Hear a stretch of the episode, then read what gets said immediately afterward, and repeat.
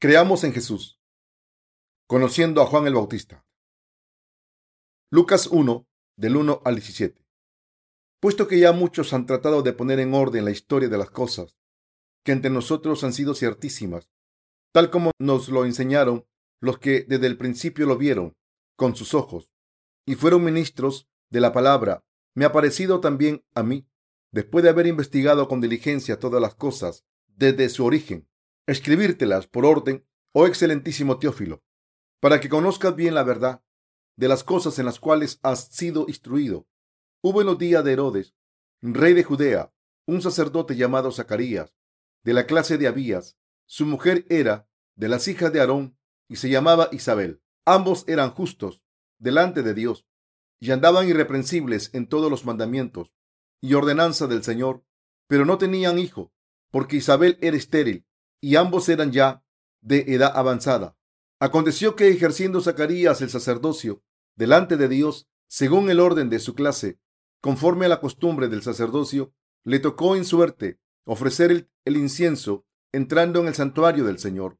Y toda la multitud del pueblo estaba fuera orando a la hora del incienso, y se le apareció un ángel del Señor puesto en pie a la derecha del altar del incienso, y se turbó Zacarías al verle, y le sobrecogió temor, pero el ángel le dijo, Zacarías, no temas, porque tu oración ha sido oída, y tu mujer Isabel te dará a luz un hijo, y llamará su nombre Juan, y tendrás gozo y alegría, y muchos se regocijarán de su nacimiento, porque será grande delante de Dios, no beberá vino ni sidra, y será lleno del Espíritu Santo, aún desde el vientre de su madre, y hará que muchos de los hijos de Israel se conviertan al Señor Dios de ellos, e irá delante de él con el espíritu y el poder de Elías, para hacer volver los corazones de los padres a los hijos y de los rebeldes a la prudencia, de los justos, para preparar al Señor un pueblo bien dispuesto. Estoy agradecido porque Dios nos ha dado alimento espiritual en abundancia.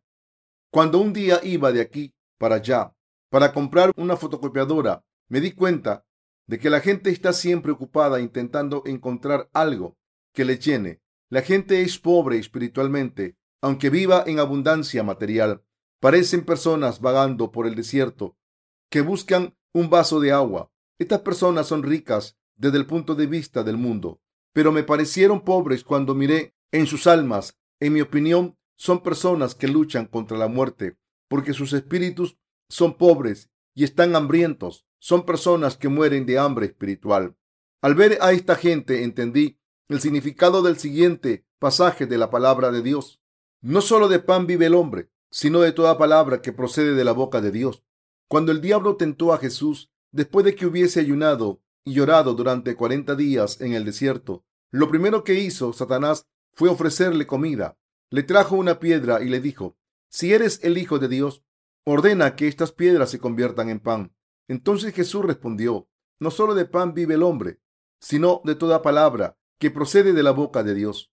Y echó a Satanás. Jesús dijo que el hombre no solo vive de pan, sino que también debe vivir de la palabra de Dios. Los seres humanos necesitamos el pan de la carne, pero todos debemos comer la palabra de Dios, que es el pan espiritual, junto con el pan de la carne, para poder disfrutar de una vida de plenitud. Debemos recordar que solo disfrutaremos de la vida si comemos la palabra de Dios y le damos gracias a Dios Padre por darnos el pan diario que comemos en este mundo. Debemos estar muy agradecidos porque Dios Padre también nos dio su palabra como alimento espiritual. Me pregunto si de verdad saben lo valioso que es la palabra de Dios. Debemos saber que muchas personas no pueden comer la palabra de Dios, aunque quieran hacerlo. Debemos pensar que los que están en la presencia de Dios son muy afortunados, porque hay mucha gente que no puede comer este alimento espiritual. Debemos dar gracias por la palabra de Dios. Podemos comer la palabra del Señor en abundancia, mediante la fe en el Evangelio del agua y el Espíritu. Pero muchos cristianos no pueden, aunque quieran. El Señor dice que el hombre no solo vive de pan, sino que de toda palabra que procede de la boca de Dios. Hay mucha gente que vive en este mundo sin saber que esta palabra de verdad es lo que necesita. Cuando pienso en toda la gente que va de aquí para allá sin poder comer la palabra de Dios, aunque sepan que existe, me doy cuenta de cuánto me ha bendecido Dios. Me di cuenta de lo bendecidos que estamos todos los creyentes en la iglesia de Dios, en especial los hermanos y hermanas de nuestra iglesia. Pero cuanto más bendecidos nos sentimos, más debemos pensar si estamos de verdad agradecidos y si estamos comiendo la palabra de Dios con gratitud. Les estoy diciendo que empecé a pensar que debía predicar estas buenas nuevas a la gente de la iglesia, porque probablemente hay muchos santos que no entienden que algunas cosas como gritar el nombre de Jehová en la iglesia o el del Señor Jesús, cantar alabanzas por sus obras, orar, leer y escuchar la palabra y compartir con los hermanos manifiestan la gracia del Padre. No saben qué maravillosa gracia es poder escuchar la palabra de Dios ahora. Me he dado cuenta de lo maravilloso que es que pueda mirar la palabra de Dios y predicarla a ustedes y escucharla, así como poder compartir con los santos de nuestro Dios. No solo de pan vive el hombre, sino de toda palabra que procede de la boca de Dios. ¿De verdad están agradecidos y piensan que es maravilloso vivir comiendo la palabra de Dios de esta manera? La palabra de Dios es maravillosa. La palabra de Dios está en un nivel superior al de todas las palabras de los hombres. Las escrituras recogen toda la palabra que procede de la boca de Dios y por lo tanto debemos vivir por la palabra de Dios con fe. Los que creemos en el Evangelio del agua y el Espíritu debemos comer las cosas del mundo porque somos carne, pero al mismo tiempo también debemos comer la palabra de Dios, mientras que la gente del mundo solo come las cosas del mundo. Asimismo, debemos comer las cosas del cielo, porque tenemos espíritu. Doy gracias a Dios por bendecirnos a los que creemos en el Evangelio del agua y el Espíritu. Me ha parecido también a mí, después de haber investigado con diligencia todas las cosas desde su origen. El autor del Evangelio de Lucas era un médico. Lucas escribió su Evangelio y el libro de Hechos de los Apóstoles mientras evangelizaba junto con el apóstol Pablo. El Evangelio de Lucas y Hechos de los Apóstoles eran un solo libro al principio. En, estos aparece una persona llamada Teófilo, del que no sabemos nada hasta ahora. En Hechos de los Apóstoles 1, 1 dice, en el primer tratado, oh Teófilo, hablé acerca de todas las cosas que Jesús comenzó a hacer y a enseñar. Y en Lucas 1, del 1 al 4 dice, puesto que ya muchos han tratado de poner en orden la historia de las cosas que entre nosotros han sido ciertísimas, tal como nos lo enseñaron los que desde el principio lo vieron con sus ojos y fueron ministros de la palabra, me ha parecido también a mí, después de haber investigado con diligencia todas las cosas desde su origen, escribírtelas por orden, oh excelentísimo Teófilo, para que conozcas bien la verdad de las cosas en las cuales has sido instruido.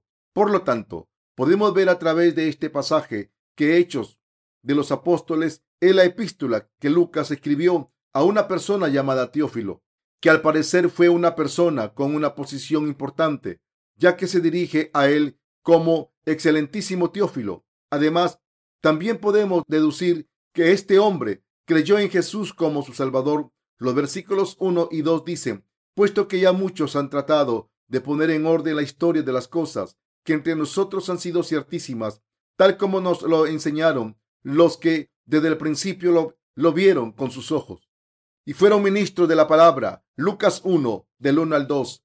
Jesús tenía doce discípulos, gente que experimentó, escuchó y vio a Jesucristo, tanto con los ojos espirituales como con los ojos de la carne. Compartieron la palabra de Dios que ellos habían escuchado, la compartieron exactamente según lo que habían visto, y algunos de ellos cogieron una pluma y escribieron lo que habían vivido. Un discípulo de Jesús llamado Lucas pensó que sería buena idea escribir al excelentísimo Teófilo sobre Jesús de manera cronológica desde el principio y decirle que él lo había visto todo desde el principio. Lucas dijo que lo hizo para reafirmar lo que Teófilo había aprendido.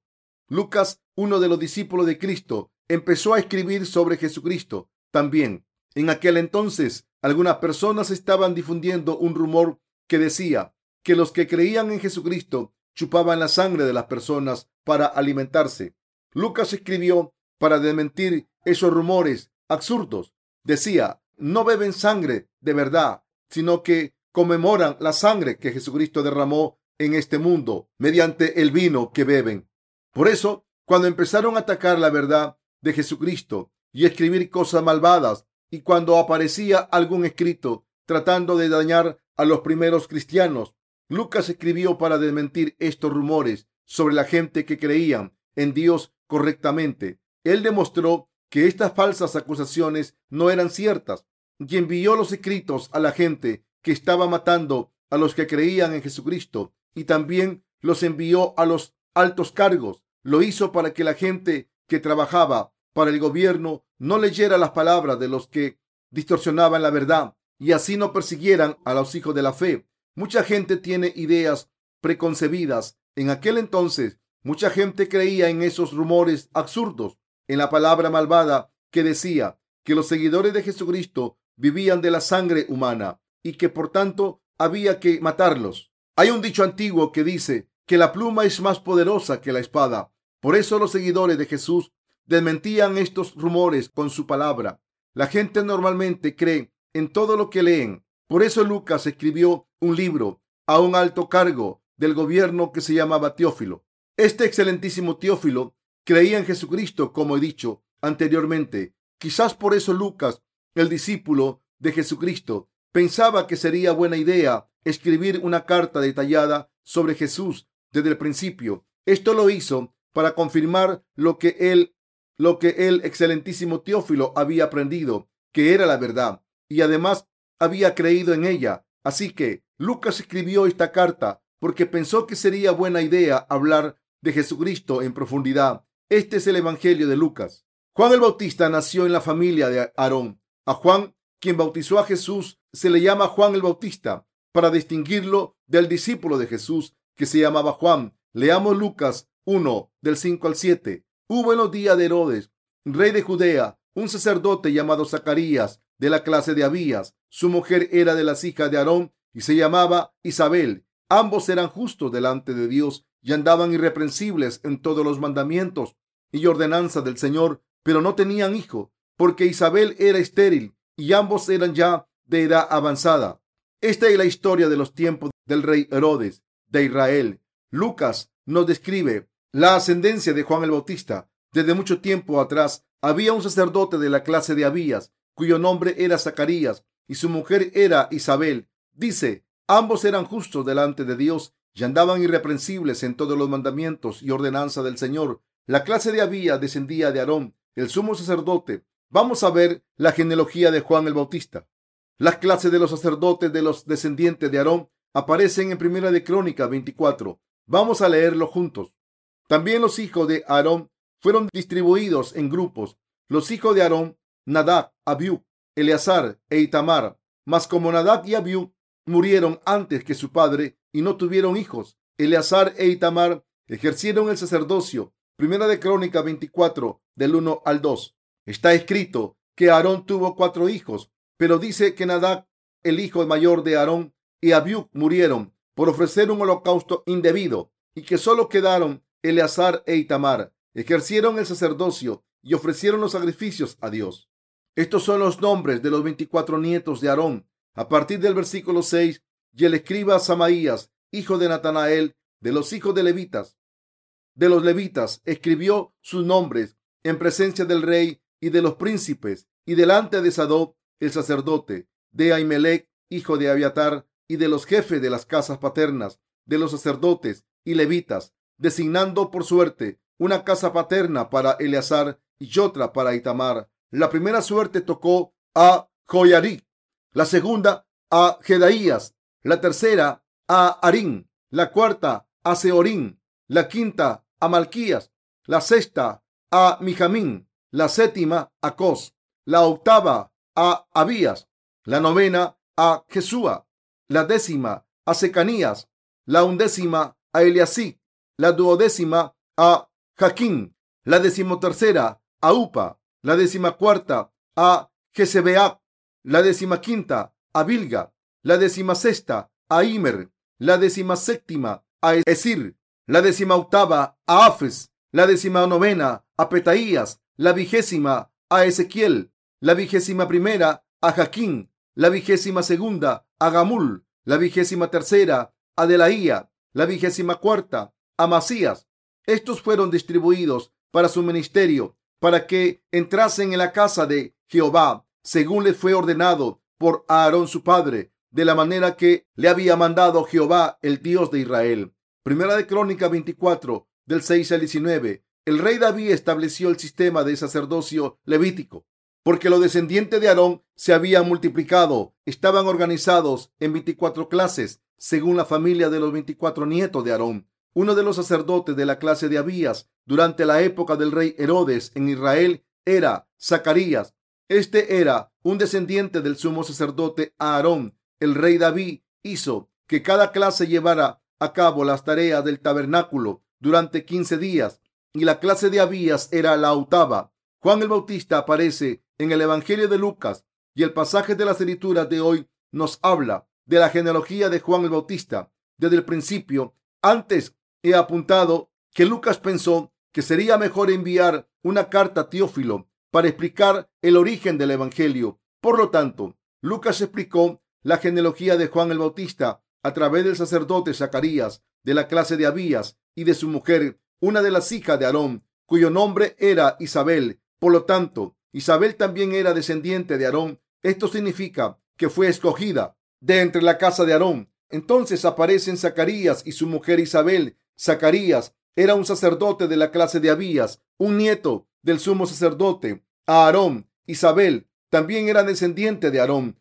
Las escrituras dicen que ambos eran justos a los ojos de Dios. Dicen que eran justos, sin mancha, que guardaban los mandamientos y ordenanzas del Señor. Esta gente creía en Jehová Dios de verdad. Le servían y cumplían la ley que Dios estableció en el Antiguo Testamento. En aquel entonces había que ofrecer un sacrificio de expiación por los pecados anuales.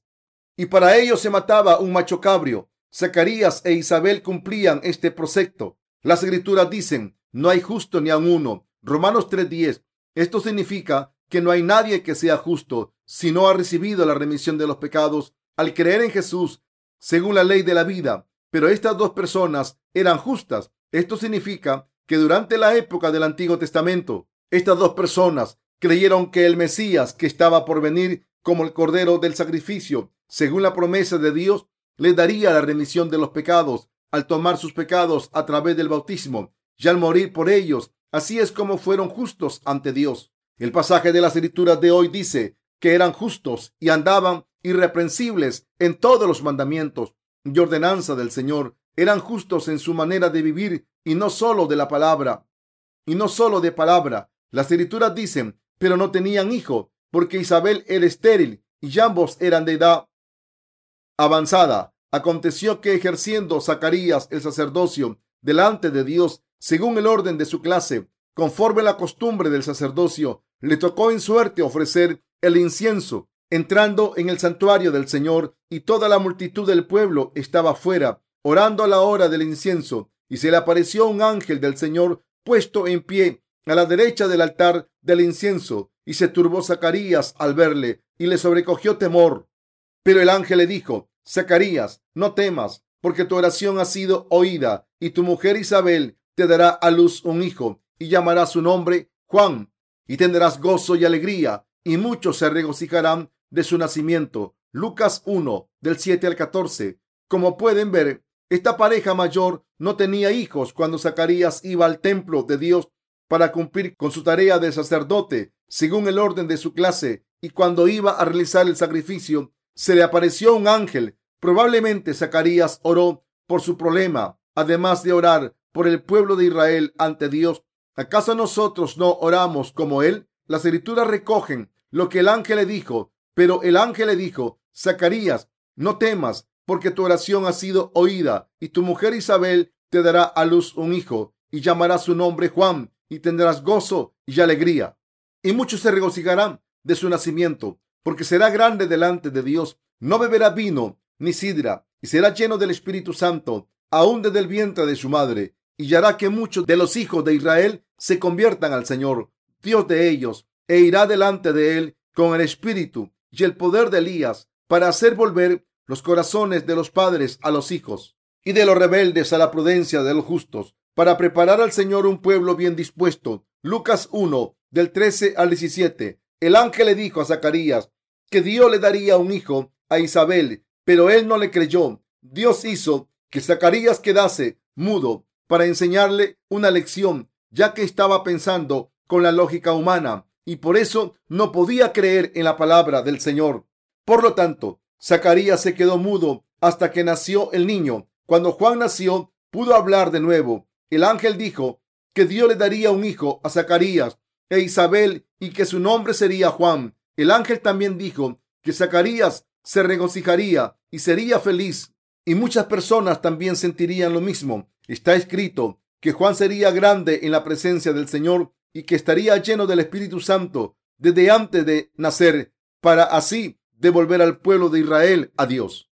También está escrito que Juan iría antes del Señor con el Espíritu y poder de Elías y volvería los corazones de los padres a los hijos y los desobedientes a la sabiduría de los justos. La palabra dice que Dios le dio el Espíritu y poder del profeta Elías. El profeta más significativo en el Antiguo Testamento era el profeta Elías.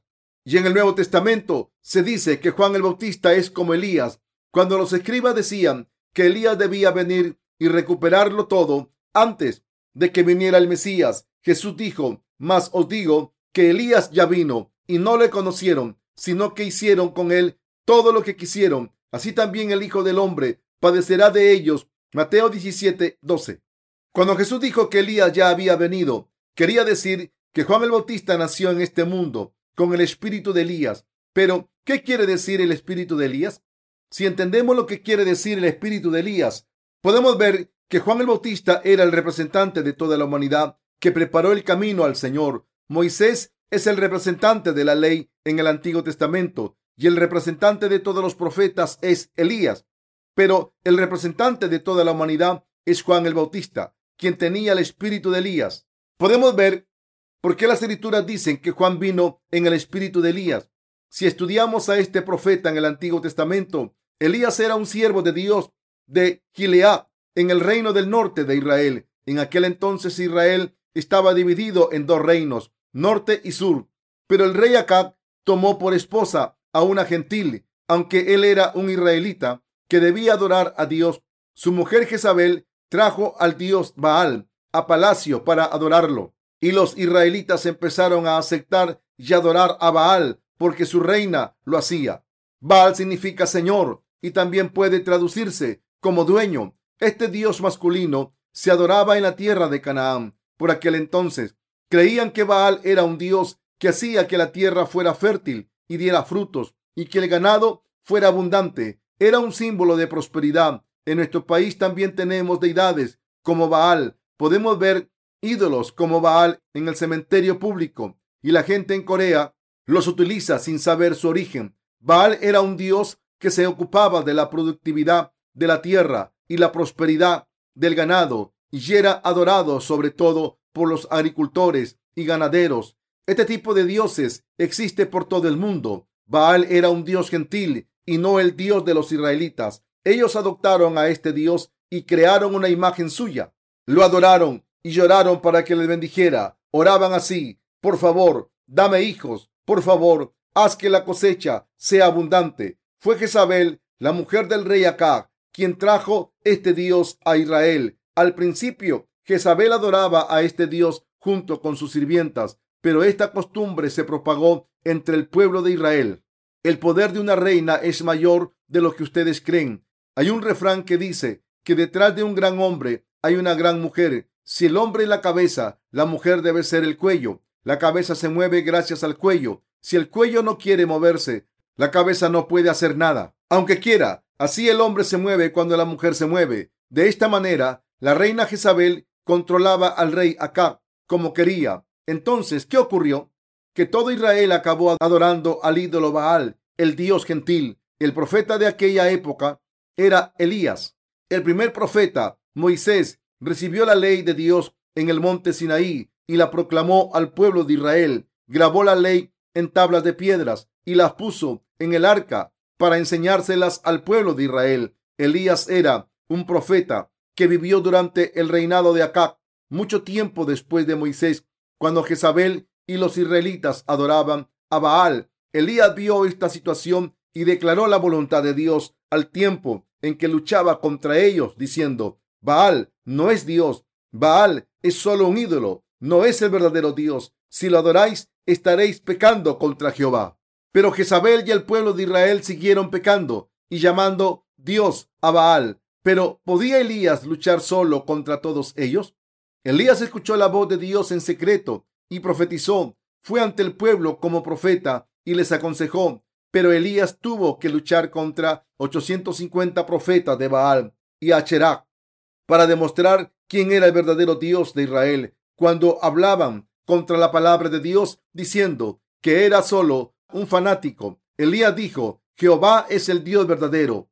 Vamos a demostrarlo. Y se enfrentó a 850 profetas. Él les dijo a los falsos profetas, y Elías volvió a decir al pueblo, solo yo he quedado profeta de Jehová, mas de los profetas de Baal hay 450 hombres. Dénsenos pues dos bueyes y escojan ellos uno y córtenlo en pedazos y pónganlos sobre leña, pero no pongan fuego debajo. Y yo prepararé el otro buey y lo pondré sobre la leña y ningún fuego pondré debajo. Invocad luego vosotros el nombre de vuestros dioses y yo invocaré el nombre de Jehová. Y el Dios que respondiere por medio de fuego, ese sea Dios. Y todo el pueblo respondió diciendo, bien dicho. Primera de Reyes 18 del 22 al 24. Y les pidió a los profetas de Baal lo siguiente, escogeos un buey y preparadlo vosotros primero, pues que sois los más, e invocad el nombre de, de vuestros dioses, mas no pongáis fuego debajo. Así que los profetas de Baal prepararon el sacrificio primero y gritaron, Baal, Señor Baal. Cuando vieron que no les contestaba, se rasgaron la carne y siguieron gritando, pero aún así no recibieron ninguna respuesta. Hasta la tarde, el agua seguía allí y el buey que había sido preparado seguía sin tocarse. Elías vio esto y dijo, Grita más alto, porque es un Dios, quizá esté durmiendo y tenéis que despertarlo. Así que ellos siguieron gritando y haciéndose daño en vano. Entonces Elías les dijo a todos, acercaos. Entonces reparó el altar del Señor que estaba roto con doce piedras e hizo un agujero a su alrededor. Entonces puso la leña cortó el buey y dijo, llenad cuatro cántaros de agua y echadlos sobre el holocausto y la leña, de manera que había agua por todo el altar y dentro del agujero. Y entonces Elías oró, escúchame, oh Señor, escúchame, para que esta gente sepa que tú eres el Señor Dios y que has vuelto sus corazones hacia ti. Entonces el fuego del Señor cayó del cielo y secó el agua que había en el agujero y quemó el holocausto con la leña que había sobre el altar mientras todo Israel miraba. Solo entonces, cuando Elías demostró la obra de Dios de esta manera, el pueblo de Israel se dio cuenta de lo siguiente. Jehová Dios es el Dios verdadero que nos hace prósperos y hace que nuestros hijos también prosperen. Dios es el único Dios verdadero. Sus corazones se arrepintieron. Las escrituras dicen en Lucas 1 del 16 al 17 y hará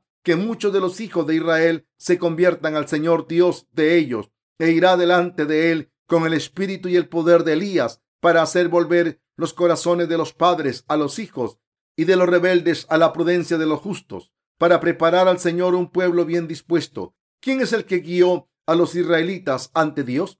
Isaías y Ezequiel eran profetas poderosos, pero el que de verdad llevó los corazones de su pueblo a Dios fue Elías. Elías dio la sabiduría de los justos a los desobedientes, guió a los israelitas a entender la voluntad de Dios y les enseñó esta voluntad. Las escrituras dicen que Juan el Bautista, que es el mayor de los seres humanos, el mayor de los nacidos de mujer, haría esta obra y no un Dios. Por eso Lucas, el discípulo de Jesucristo, mencionó el nacimiento de Juan el Bautista, dándole mucha importancia, y por eso dijo que Juan el Bautista nació con el espíritu de Elías cuando leemos Mateo 11, vemos que Juan el Bautista es el mayor hombre nacido de mujer. Leamos Mateo 11 del 10 al 14. Porque este es de quien está escrito, He aquí yo envío mi mensajero delante de tu faz, el cual preparará tu camino delante de ti. De cierto os digo, entre los que nacen de mujer, no se ha levantado otro mayor que Juan el Bautista, pero el más pequeño en el reino de los cielos, mayor es que él. Desde los días de Juan el Bautista hasta ahora, el reino de los cielos sufre violencia y lo violento lo arrebatan, porque todos los profetas y la ley profetizaron hasta Juan. Y si queréis recibirlo, Él es aquel Elías que había de venir. Dios prometió en el libro de Malaquías del Antiguo Testamento que enviaría a una persona como Elías. Malaquías 4:5. Dios dijo que enviaría a una persona que llevaría a mucha gente a Dios y entonces cumpliría su promesa. Esta persona que Dios prometió era Juan el Bautista. El Señor dijo, y si queréis recibirlo, Él es aquel Elías que había de venir. Mateo 11:14. Mucha gente en el Antiguo Testamento esperaba que viniera Elías. Esperaban tanto al Mesías como a Elías para que este último les llevara al Mesías. Entonces nació Juan el Bautista. Al principio del Nuevo Testamento, Juan el Bautista nació en este mundo con el espíritu de Elías y el Señor preparó a Juan el Bautista para que los pecadores volvieran a Dios y así dejasen de adorar a Baal, el Dios falso. Por eso Lucas, el discípulo de Jesucristo, recogió en el Evangelio todas estas cosas, aunque conocemos bien el ministerio de Juan el Bautista, porque hemos creído en el Evangelio del agua y el Espíritu. Hay mucha gente que no lo conoce bien, incluso muchos cristianos no conocen a Juan el Bautista, que aparece con un papel importante en las escrituras. No lo conocen, aunque hayan leído el Evangelio según Lucas, el de Mateo, el de Marcos y el de Juan. Aunque las escrituras le dan mucha importancia al papel de Juan el Bautista, la gente solo entiende un poco y piensa, Juan el Bautista es solo uno de los profetas y de los siervos de Jesús. Y dicen lo primero que se le viene a la cabeza sin entenderlo correctamente. Incluso los líderes cristianos de hoy en día dicen cosas así.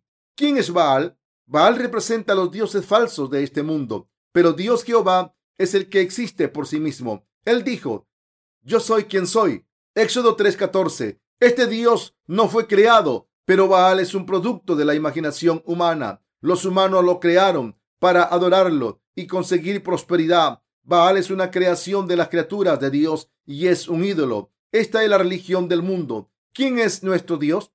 el Dios en el que creemos, el Dios que creó el universo, tal y como se explica en las escrituras, el Dios de la Trinidad que existe por su cuenta, es Dios Jehová. Dicho, dicho de otra manera, Jesucristo es nuestro creador, pero hay mucha gente en el mundo que todavía cree en Baal. Mucha gente, ya sea cristiana o no, crea dioses falsos con su propio entendimiento y cree en ellos. Esto también ocurría cuando Jesús nació y lo que Juan el Bautista hizo era la obra del profeta que hizo saber al mundo quién es el verdadero Dios. Juan el Bautista vino en el espíritu de Elías e hizo que todos se dieran cuenta de quién es el Dios verdadero y volvió a mucha gente hacia la sabiduría de los justos. ¿Quién es la verdadera deidad?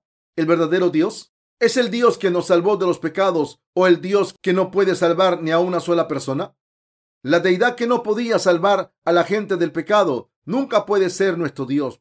Pero no sería exagerado decir que muchos cristianos confían en Baal y que dicen el nombre de Jehová con sus labios. Algunas personas definen esta creencia en Baal como una creación de una imagen para ser objeto de adoración. Pero en realidad, Baal puede ser toda clase de imagen o actividad, incluso puede referirse a una religión o a una denominación, puede referirse a la creación de una denominación bajo el nombre de cristianismo. El Jesucristo en el que creemos es el Dios verdadero. ¿Puede el mundo hacernos prosperar? Puede parecer que el mundo nos hace prosperar, pero no es cierto. Solo Dios puede hacernos prosperar. Solo Dios puede hacernos felices, bendecidos y prósperos. El único que nos hace vivir una vida bendita y nos da felicidad es Dios Jehová y no ningún ídolo. Él es Jesucristo en el que creemos. Él es nuestro Salvador si miramos alrededor nuestro, hay muchos cristianos, pero muchos de ellos no están interesados en Dios, sino que se interesan por algunas personas, denominaciones y organizaciones, aunque digan que creen en Jesucristo, piensan que serán bendecidos si adoran así y que serán prósperos si se aferran a ello. Esto es adorar a ídolos y espíritus malvados. Sus corazones están puestos en sus negocios, en sus denominaciones y en algunos seres humanos, aunque digan con sus labios, Señor, Señor. Como he dicho anteriormente, la palabra Baal significa Señor. Ellos dicen, Señor, Señor, a Baal, a las criaturas, en vez de llamar a Dios Señor, y buscan la bendición de las criaturas de Dios. Pero ¿acaso Baal, una criatura del hombre, bendijo a los israelitas? ¿Acaso Baal bendijo a este mundo? No. Baal no bendijo a nadie. Baal no puede bendecir este mundo. Baal fingía ayudar a la gente, pero solo hacía que la gente fuera al infierno, sin poder darle felicidad, aunque parecía que hacía a la gente prosperar. En realidad, la mandaba al fuego del infierno. Entre los cristianos de hoy en día, los que no han recibido la remisión de los pecados tienen a Baal como su Dios y le llaman Señor, Señor. Baal significa también carga, significa esto, ya que los corazones de estos cristianos están engañados. Estoy diciendo que estos cristianos calculan y analizan las cosas que el mundo puede hacer por ellos y qué denominación es mejor para ellos, en vez de tener verdadera fe en Dios, que les bendice. Solo Dios es nuestro Señor y solo Dios puede darnos bendiciones celestiales. Solo Dios Jehová puede bendecirnos. Solo Él puede hacerlo. ¿Creen en esto? Solo Dios es nuestro Señor. Lo que Juan el Bautista hizo en este mundo, la obra de Juan el Bautista consistió en dar testimonio a todo el mundo de que Jesucristo es nuestro único Salvador y en hacerles entender cómo Jesús borró los pecados del mundo. Nos dijo cómo Jesucristo tomó nuestros pecados, cómo debemos creer en Jesucristo para convertirnos en hijos de Dios y cómo debemos creer para recibir las bendiciones celestiales. Entre los que dicen creer en Jesús hay mucha gente que adora a Baal. Los cristianos que no tienen el Espíritu Santo en ellos son así. Todos los que no han recibido la remisión de los pecados todavía están adorando a Baal. Ellos gritan, Señor, Señor. Pero no les importa lo que el Señor diga. Solo oran a Dios porque quieren ser bendecidos, pero no quieren escuchar nada de lo que Dios dice. Dios es un Dios misericordioso que nos dice todo a través de la palabra, cómo recibir las bendiciones y lo que está bien y lo que está mal. Es el Dios viviente. Nos lleva su palabra paso a paso y da a los desobedientes la sabiduría de los justos y el amor paterno a los hijos que creen en Él. Nuestro Dios está vivo ahora, nos lleva por el camino recto y ya habla con nosotros a través de la iglesia y los predecesores en la fe. Pero la gente piensa que el Dios falso, Baal o la prosperidad material pueden darles la felicidad, pero Baal nunca puede dar la felicidad a la gente. Cuando todos los israelitas adoraban a Baal, el profeta Elías demostró quién era el Dios verdadero y volvió a los desobedientes a la sabiduría de los justos. ¿Quién era un gran líder? Elías, que es Juan el Bautista. Las escrituras dicen que Juan el Bautista llevaría a la gente a Jesucristo y que toda la gente creería en Jesucristo a través de su testimonio. La Biblia habla de esto. No es exagerado decir que el camino de la salvación está lejos si no creen en lo que Juan el Bautista ha hecho. La gente que va diciendo que tal denominación es una secta, que no acepta la palabra de Dios porque son personas arrogantes y orgullosas, aunque no conozcan la verdad, no pueden recibir la salvación. Juan el Bautista era como Elías. Han visto cómo Lucas escribió con todo detalle todo sobre Juan el Bautista desde el principio, ¿verdad?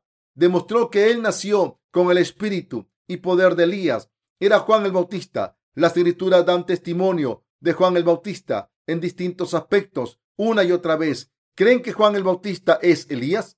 El pasaje de la escritura dice, e irá delante de él con el espíritu y el poder de Elías, para hacer volver los corazones de los padres a los hijos y de los rebeldes a la prudencia, de los justos para preparar al Señor un pueblo bien dispuesto. Juan el Bautista dio testimonio de Jesucristo al mundo. Dijo a la gente que solo Jesucristo es el Dios de la verdad e hizo que muchos volviesen al Señor, hizo que mucha gente fuera bendecida. Juan el Bautista preparó sus ministerios para la gente que creía en la justicia de Dios y trabajó duro para hacer que volviesen al mundo de la justicia. Vivía en el desierto, se vestía en pieles de camello y comía langostas y miel silvestre. Juan el Bautista hizo que la gente quisiese vivir por Dios y vivió sin culpa, vivió por Dios y llevó a muchos a Cristo, dio testimonio de él hasta el final. No solo hizo que la gente recibiese la remisión de los pecados, sino que hizo que los descendientes de la fe tuviesen la fe correcta en sus corazones. Juan el Bautista demostró a través de su vida cómo vivir por Dios correctamente. Era una persona pura. Está escrito que Juan el Bautista vivió en el desierto, no vivió en el mundo. No tiene sentido pensar que podemos servir a Dios si vivimos en el mundo con nuestros pensamientos. Esto significa que no tiene sentido mirar a las cosas del mundo y aceptarlas, aunque digamos de palabra que creemos en Dios. Juan comía miel silvestre y langostas en el desierto, y esto significa que solo comía lo que el Señor le daba. Significa que dependía de Dios mientras vivía en este mundo. Juan el Bautista es el modelo a seguir de los obreros de Dios. Aunque seamos insuficientes, debemos dedicarnos a Dios y vivir por Él. Y debemos ser testigos de Jesucristo durante el resto de nuestras vidas. Debemos vivir la vida para devolver a los desobedientes, los pecadores, a la sabiduría de los justos. Debemos manifestar al Señor en nuestras vidas y hacer que la gente sea bendecida. Lucas también habla de esto. A través de la palabra hemos examinado quién era Juan el Bautista, el profeta Elías por venir desde su nacimiento. ¿Quién es Juan el Bautista? Es Elías del Antiguo Testamento. ¿Quién es el representante de los israelitas? Moisés recibió la ley de Dios y se la entregó a los israelitas, pero el verdadero representante de los israelitas es Elías. En el Antiguo Testamento, Elías vivió para dar testimonio de Dios y para devolver a los israelitas a Dios.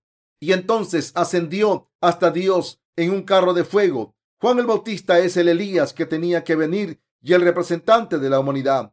Aparte de la cuestión de a qué clase y a qué familia pertenece, podemos ver una cosa muy clara. Cuando estudiamos el nacimiento de Juan el Bautista, que es la persona que Dios envió, sus padres eran mayores y por lo tanto era imposible que Juan naciese por medios humanos. Era imposible desde el principio. Así que la Biblia dice, hubo un hombre enviado de Dios, el cual se llamaba Juan. Juan 1.6. Juan el Bautista nació gracias a la providencia de Dios, a su obra, fuerza o poder. Está escrito que mucha gente se regocijaría por su nacimiento y no solo sus padres. El nacimiento de Juan el Bautista es una bendición y un gozo para nosotros. También sería difícil para nosotros creer en Jesús si Juan el Bautista no hubiera nacido y además el diablo se hubiera burlado de nosotros. Conocimos a Jesucristo si solo conociéramos a Jesucristo y no a Juan el Bautista y sus ministerios. Satanás nos tentaría a caer en el pecado de nuevo y serás justo un día y pecador al siguiente. Podemos pensar que iremos al cielo si morimos cuando nuestra fe es fuerte y que iremos al infierno si morimos cuando nuestra fe es débil. Esa fe no es correcta. Por lo tanto, no podemos recibir la remisión de los pecados si no conocemos los ministerios de Juan el Bautista. Saber que no somos perfectos es la confirmación de la remisión de los pecados ante el Señor. Debemos conocer el papel de Juan el Bautista por eso las escrituras lo describen como todo, con todo detalle. Desde el principio, entiende lo importante que es el papel de Juan el Bautista, tal y como Lucas lo describió. Lucas explicó los hechos históricos meticulosamente. Podemos calcular cuándo reinó el rey Herodes, justo antes y después del nacimiento de Jesucristo, cuando el sacerdote Zacarías estaba quemando incienso en el templo. Un ángel se le apareció y dijo, que el Señor le daría un hijo y que el hijo se llamaría Juan. El ángel dijo esto antes de que Juan fuese concebido. El ángel le bendijo y dijo que Juan devolvería a mucha gente a la sabiduría de los justos. ¿Quién es este Juan el Bautista? Las escrituras dicen que Juan es el que vino en el espíritu de Elías y que es Elías. Por tanto, mucha gente creerá en Jesucristo a través del representante de la humanidad y el sumo sacerdote que transfirió los pecados del mundo a Jesucristo, el Cordero de Dios. Juan el Bautista dio testimonio de que Jesucristo es nuestro Salvador. Todo lo que hemos creído es en vano si no conocíamos el ministerio de Juan el Bautista y la justicia de Jesús. Acabamos de decir que creemos desde nuestro punto de vista, pero que no teníamos pruebas de que Dios nos hubiera salvado de los pecados del mundo. Pero después de entender el ministerio de Juan el Bautista, pudimos darnos cuenta de que no debíamos creer en el Señor desde nuestro punto de vista, sino que Jesús nos salvó a través del Evangelio del agua y el Espíritu. Esta es la fe correcta. Hemos dicho que creemos en Dios sin conocer a Juan el Bautista y por eso no creíamos en el Señor según su palabra, sino que creíamos desde el punto de vista humano. ¿Qué ocurre cuando creemos en Jesús arbitrariamente desde el punto de vista humano? La fe acaba derrumbándose y vamos al infierno. cometer pecados todos los días y ofrecer oraciones de penitencia a diario no es la fe correcta. Decir, creo en ti, desde mi punto de vista, no es la fe verdadera. Esta fe se cae y yo me hago débil. Pero si entendemos el ministerio de Juan el Bautista correctamente, podemos entender cómo Jesús tomó nuestros pecados y saber que dio testimonio de Jesucristo. También dice que Jesús es el Cordero de Dios que quita el pecado del mundo y creemos que no tenemos pecados. Gracias a Jesús, el Señor y Juan el Bautista decidieron llevarnos al cielo de esta manera y no tenemos otra opción que ir al cielo, incluso si no queremos, porque ellos dos han trabajado mucho para conseguirlo. Jesús nos salvó de esta manera. Hemos sido salvados. Dios decidió salvarnos de los pecados del mundo y lo consiguió a través del agua, la sangre y el Espíritu Santo. Primera de Juan 5, del 4 al 7. El Señor dio testimonio de esto a través de Juan el Bautista. ¿Por qué nació Juan el Bautista? Juan el Bautista nació en este mundo para dar testimonio de Jesucristo, para hacernos justos, confirmar la obra de Jesucristo, revelar que Jesús es el verdadero Dios, dar testimonio de que Jesús es el Dios que creó el universo y el Señor que salvó a todos los humanos. Jesús borró los pecados de todos los seres humanos perfectamente y es este Jesús quien los creó. Juan el Bautista vino al mundo y dio testimonio de esto. Doy gracias al Señor que vino a través del Evangelio del agua y el Espíritu. Pienso en lo que tenemos que hacer en el futuro. Debemos devolver a mucha gente a la sabiduría de los justos, dar testimonio de Jesucristo, de que es el verdadero Dios y el único Dios que quitó el pecado del mundo. La Biblia nos dice esto. Quiero que vivan esta vida de testimonio como Juan el Bautista. Quiero que reciban las bendiciones con la ayuda de Dios y que prediquen durante el resto de sus vidas.